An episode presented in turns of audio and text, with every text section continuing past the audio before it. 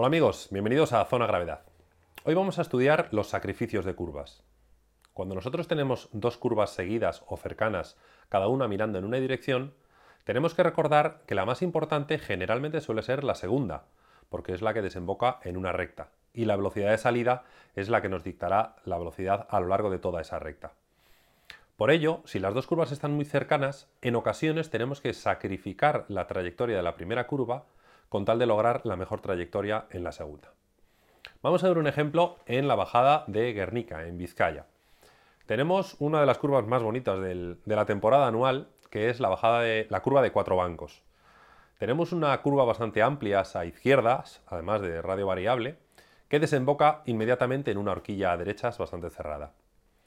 Si nosotros trazamos la trayectoria de la curva a izquierdas simplemente con el sistema del radio máximo, podremos maximizar la velocidad de salida al final de esta curva.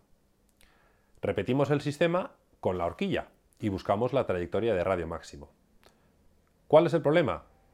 Es bastante claro. El punto de salida de la curva izquierdas, de la curva amplias, nos deja en la parte derecha de la carretera. Y el punto de entrada de la horquilla Mm, lo necesitamos situar en la parte izquierda de la carretera. Desgraciadamente no nos podemos teletransportar de la derecha a la izquierda. ¿Qué significa esto? Que si tú tomas la primera curva como si no hubiese otra curva, vas a llegar al interior de la horquilla y vas a ser incapaz de realizar el radio máximo, con lo cual la salida de la horquilla va a ser mucho más lenta. En este caso, lo que tenemos que ver es cuál de las dos curvas es más importante, o sea, cuál tiene el tramo de recta más largo. En este caso es claramente la horquilla. ¿Qué es lo que tenemos que hacer? Pues en este caso vamos a sacrificar la trayectoria de la curva izquierda, de la curva amplia, haciendo una trayectoria un poco más cerrada, pero que nos permita mantenernos en la parte izquierda de la carretera a la salida de la misma. Con esta segunda trayectoria nos quedamos con un punto de salida en el arcén izquierdo que encadenamos perfectamente con el punto de entrada de la horquilla a mano derecha y así lograremos la máxima velocidad de salida de la horquilla.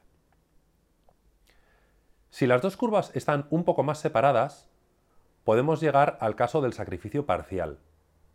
este otro sistema de curvas está en la bajada de Andoain, en Guipúzcoa.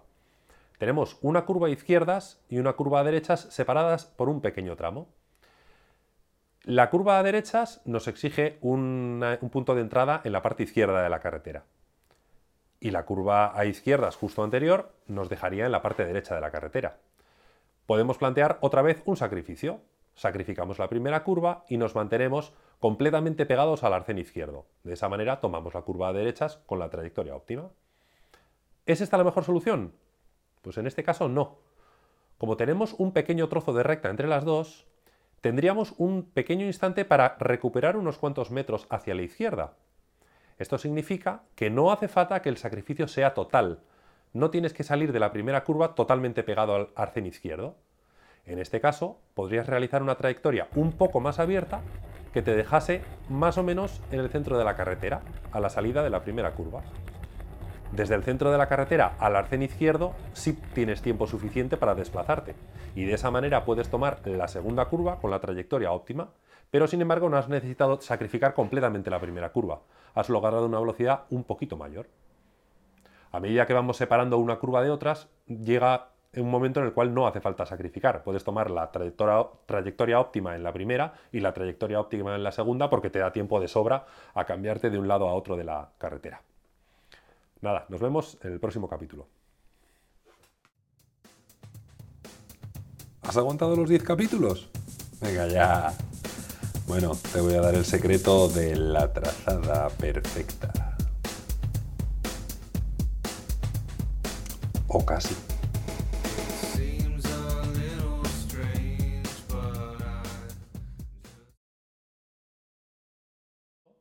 Y empezamos a, girar hacia... Hoy vamos a hablar de sacrificios de curvas. Cuando nosotros tenemos un sistema de curvas en, distintas direcciones, lo único que tienes que calcular es la trayectoria que... lleva... Vaya lío me estoy armando la trazada nos permite quedarnos en el lado izquierdo de la carretera. De esta manera podemos iniciar la segunda parte de la trazada el punto óptimo. ¿Qué tonterías estoy diciendo, tío?